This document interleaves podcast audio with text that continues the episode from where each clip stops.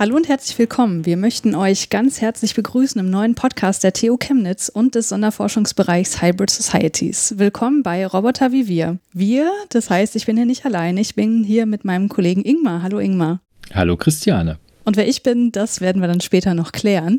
Ein Kernthema der TU Chemnitz und insbesondere des Sonderforschungsbereichs ist ja die Mensch-Technik-Interaktion. Und im Rahmen dieses Podcasts möchten wir uns diesem Thema auf eine ganz besondere Weise nähern, denn wir lesen im Rahmen der Aktion Eine Uni ein Buch, die durch den Stifterverband und die Klaus Tschira Stiftung gefördert wird, gemeinsam Isaac Asimovs zukunftsweisende Kurzgeschichtensammlung namens Ich der Roboter aus dem Jahr 1952. Und diese Kurzgeschichten möchten wir als Anlass nehmen, um mit zahlreichen Gästen aus ganz verschiedenen Disziplinen unterschiedliche Fragen zu diskutieren wie, ja, wo stehen wir denn eigentlich aktuell in der Entwicklung von Robotern und künstlicher Intelligenz und was war aus diesen Geschichten wirklich visionär, was findet sich sozusagen tatsächlich wieder, was bleibt visionär, was haben wir noch nicht erreicht, was sehen wir heute vielleicht ganz anders und was kann uns Science Fiction wirklich erzählen? Sind es Geschichten von der Zukunft oder vielleicht eher Geschichten über unsere eigenen ganz gegenwärtigen Bedürfnisse und Träume? Aber wer sind denn wir eigentlich? Ich bin Ingmar und ich arbeite im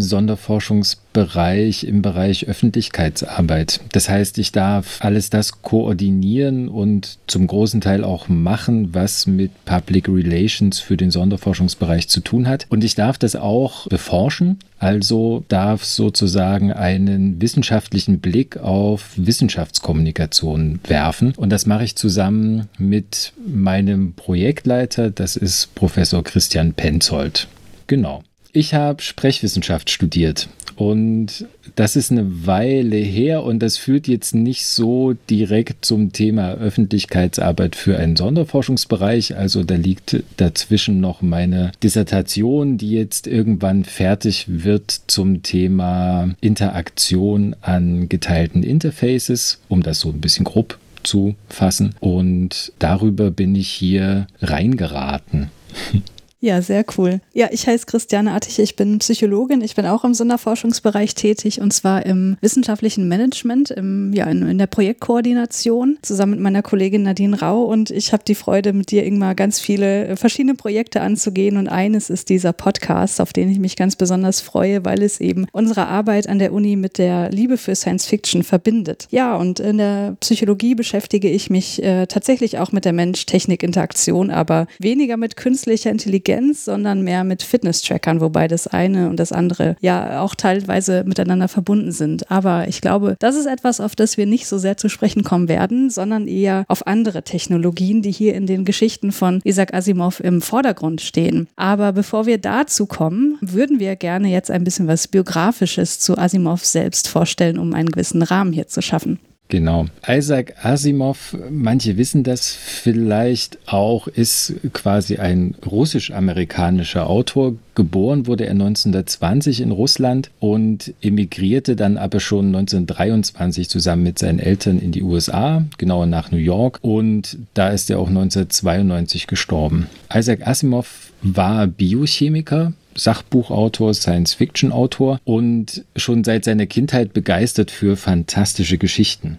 Und offenbar war er nicht nur für fantastische Geschichten zu begeistern, sondern auch für Zungenbrecher. Denn 1938, ein Jahr vor seinem Bachelorabschluss in Chemie, war er an der Begründung eines Fanclubs für Science-Fiction-Literatur beteiligt und der hieß Futurian Science Literary Society. Und ein Jahr später hat er dann auch seine erste Science-Fiction-Kurzgeschichte veröffentlicht. Dann hat er noch einen Masterabschluss gemacht. Er war einige Jahre beim Militär und nach seiner Promotionszeit unter anderem Assistenzprofessor an der Boston University. Nach sieben Jahren hat er seine Lehrtätigkeit allerdings aufgegeben und sich ganz dem Schreiben gewidmet. Und dafür ist er dann letztendlich weltberühmt geworden.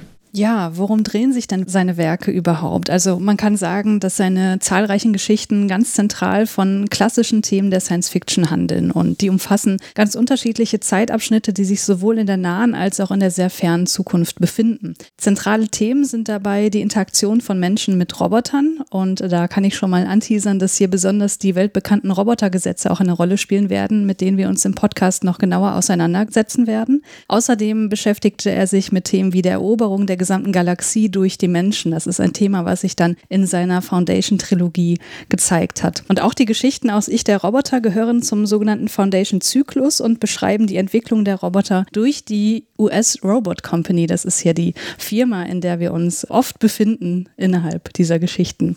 In dieser US Robot Company ist eine Person ganz besonders wichtig, nämlich Dr. Susan Calvin. Das ist hier die Robotpsychologin, die in der Kurzgeschichtensammlung Ich der Roboter eben eine der wichtigsten Personen ist. Dr. Susan Calvin, so erfahren wir in der Einführung in diese Kurzgeschichtensammlung, wurde 1982 geboren und in der Rahmenhandlung selbst ist sie 75 Jahre alt. Das heißt, wir befinden uns im Jahr 2057. Sie berichtet dann, dass 2002, also als sie selbst 20 Jahre alt war, der erste bewegliche Roboter mit menschlicher Stimme entwickelt wurde. Und wir bekommen dann erzählt in den Geschichten, wie die Entwicklung der Roboter seitdem ihren Weg genommen hat, wobei wir in der ersten Geschichte tatsächlich noch einen Schritt zurückgehen und erfahren, wie das denn mit dem Roboter vorher war, der noch keine eigene Stimme hatte.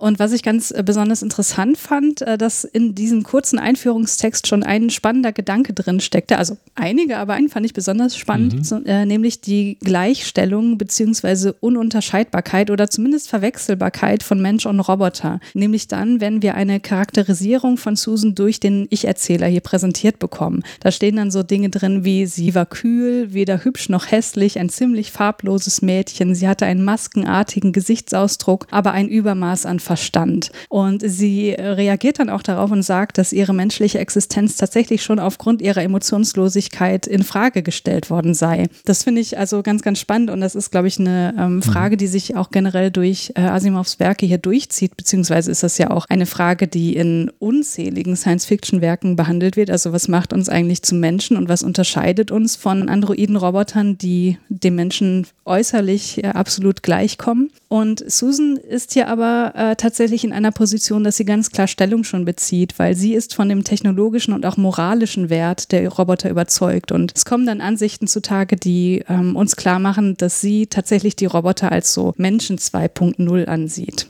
Und damit beschäftigen wir uns im Prinzip innerhalb der Aktion eine Uni, ein Buch mit Asimovs Ich der Roboter. Das heißt, wir lesen das Buch gemeinsam und möchten uns intensiv oder so intensiv wie möglich mit den daran behandelten Themen der Mensch-Roboter-Interaktion auseinandersetzen. Und zwar aus möglichst vielen verschiedenen Perspektiven. Also zum Beispiel aus Sicht der Literaturwissenschaft. Da könnte man jetzt sagen, das liegt ja nahe, wenn man sich mit Science-Fiction-Literatur auseinandersetzt. Aber das soll eben nur ein Strang sein oder eine Disziplin, die uns beschäftigt denn wir gucken auch aus der praktischen und theoretischen Ethik auf Roboter und künstliche Intelligenz. Wir schauen aus Richtung der Kommunikationswissenschaft drauf, der Linguistik, der Phonetik. Es wird sich also im Verlauf dieses Podcasts so einiges hier versammeln und auch einige Forschende hier versammeln, die genau zu diesen Disziplinen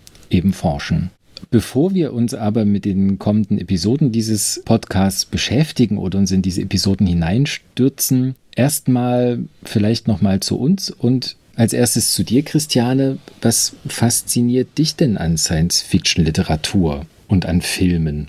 Also ich glaube, so diese Faszination für Science-Fiction-Themen, die entstand schon in meiner Kindheit. Ähm, ich glaube, das kennen ganz Wie bei Asimov. Ja, das kennen, glaube ich, auch ganz viele Leute, dass man entweder eine Faszination für Dinosaurier oder für den Weltraum hatte oder beides. Mhm. Ich hatte beides und ja. das, äh, okay. die Faszination für den Weltraum hat aber angehalten, im Gegensatz zu der für Dinosaurier. Und ähm, das ist natürlich was, was sich in äh, vielen Science-Fiction-Werken dann auch wiederfindet. Ne? Also es ist natürlich mhm. äh, so, dass es sich nicht immer um Raumfahrt dreht beispielsweise, aber so diese ganzen futuristischen Themen, ähm, die fand ich immer schon unheimlich spannend, weil die so einen mhm. Kontrast auch zu unserer gegenwärtigen Welt boten und immer noch bieten und dadurch eben auch so ein eskapistisches Potenzial haben, aber auch ja einfach spannend sind, weil sie sich ja in gewisser Weise dann doch wieder in unserer Welt widerspiegeln, mhm. wenn es dann darum geht, ähm, wie beispielsweise futuristische Gesellschaftsformen dann tatsächlich auftreten können und was das mit den Menschen macht. Also generell die Frage, was macht das mit den Menschen, das finde ich am faszinierendsten an Science Fiction, mhm. Literatur und Film und äh, das ist ja auch was, was ich in meiner Arbeit in der ähm, Ingenieurpsychologie dann auch ein bisschen widerspiegelt. Mhm.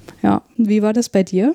Also wenn ich überlege, wie ich äh, eingetaucht bin in die Science Fiction, dann kann ich sogar ziemlich genau sagen mit zwölf. Okay. Das, genau, da, da kam nämlich meine Schwester nach einem Jahr USA-Aufenthalt zurück und war völlig geflasht von Star Trek The Next Generation, Ah. ähm, obwohl das damals schon nicht mehr so ganz äh, frisch war. Aber genau, das hat bei mir irgendwie dazu geführt, dass ich angefangen habe, das zu gucken und zwar, ich möchte sagen, einigermaßen exzessiv. ähm, und das war so der Einsteiger und äh, ich, also ich glaube, wenn man so Star Trek sozialisiert ist, dann bringt das auch so eine bestimmte Idee von Science Fiction mit. Ich habe dann relativ viel eingesaugt, auch von den, von den Großwerken natürlich, also 2001 Odyssey im Weltraum, was ich immer noch einen der, der besten Filme überhaupt finde.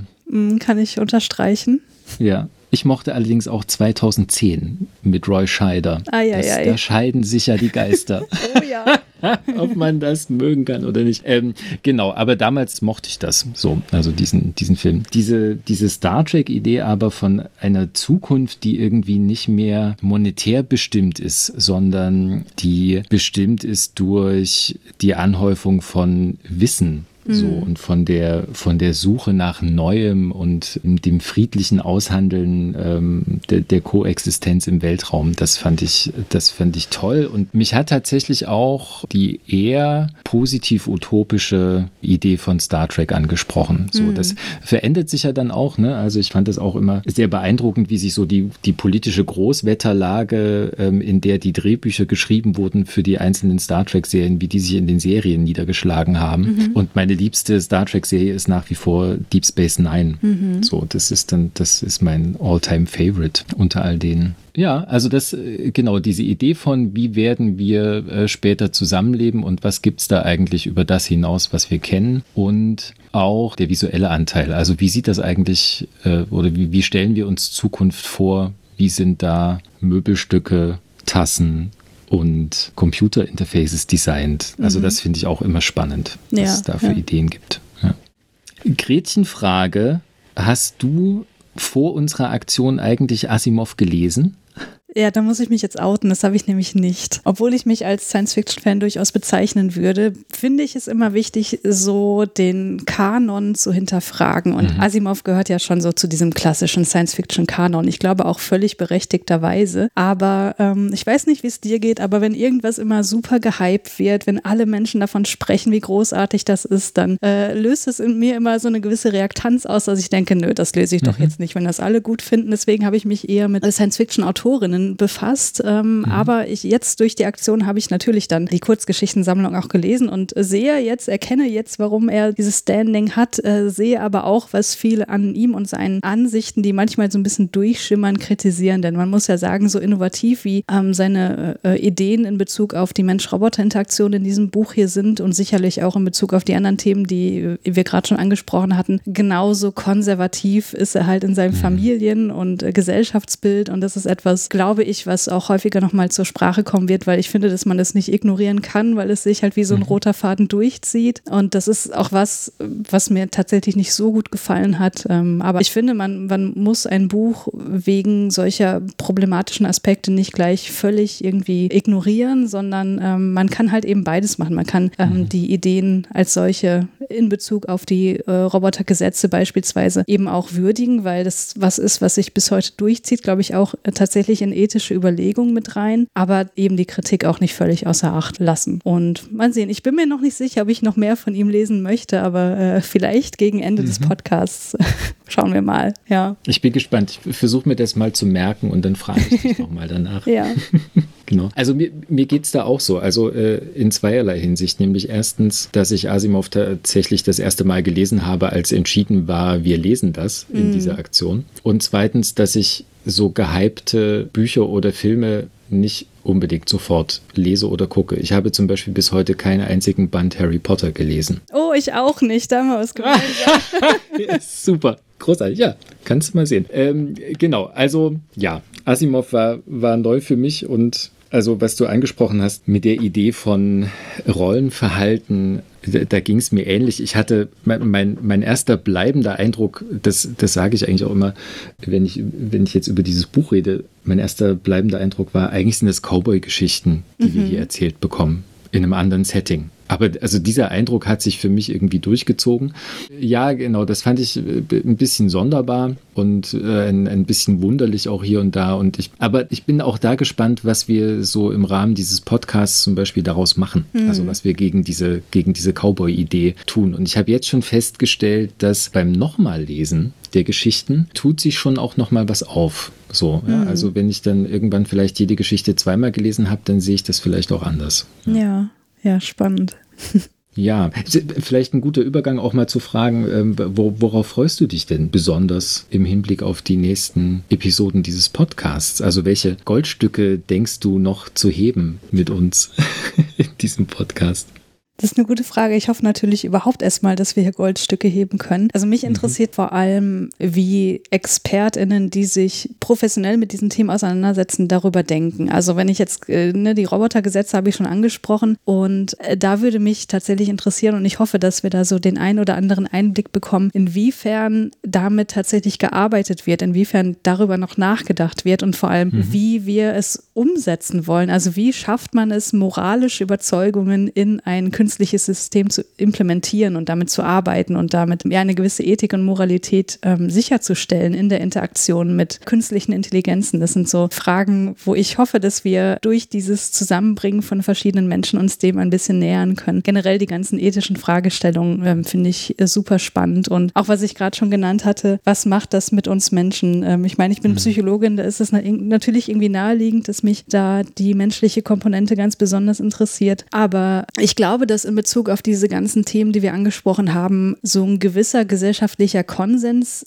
existiert hinsichtlich dessen, was als interessant angenommen wird. Also beispielsweise so Themen wie der Turing-Test, was ja mhm. etwas ist, was auch in modernen Science-Fiction-Werken immer wieder aufgegriffen wird. Ich denke da an den Film Ex Machina. Ja, inwiefern sich das vielleicht hier in diesen Geschichten zeigt und inwiefern solche Überlegungen heute in der Forschung tatsächlich noch Relevanz haben. Das finde ich sehr, sehr spannend und da bin ich mal gespannt, ob wir darauf eine Antwort bekommen. Bin ich auch. Ich, ich glaube, ich freue mich vor allen Dingen auf die Episoden, wo es um Interaktionsweisen geht zwischen mhm. Menschen und Robotern, ja, und äh, also da, wo sich Missverständnisse auftun und wo ja Unterschiede deutlich werden oder eben auch nicht, ja, mhm. also wo das, wo das eine zentrale Rolle spielt. Auf die erste Folge freue ich mich auch sehr, weil diese Episode äh, so ein bisschen den Übergang schildert zwischen Roboter als Arbeitsmaschinen zu Robotern, die sprechen können. Mhm und wieder zurück. Und dann gibt es ja so hinten raus im Buch und dann auch in unserem Podcast die Erzählungen und dann auch Episoden, in denen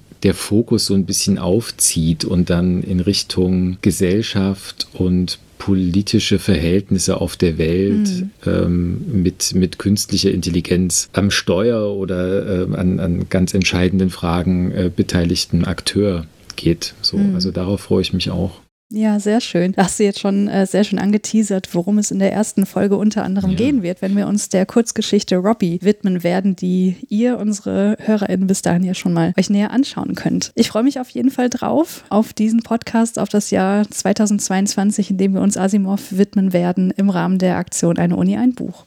Ich freue mich auch sehr drauf auf diesen Podcast und überhaupt auf alles, was uns bei dieser Aktion Eine Uni ein Buch noch begegnen wird. Und zu beidem findet ihr, wenn ihr das verfolgen wollt, und das hoffen wir natürlich sehr, weitere Informationen immer auf der Website hybrid-societies.org. Und speziell zum Podcast findet ihr auch immer Informationen über das Podcast-Portal auf der Seite der TU Chemnitz.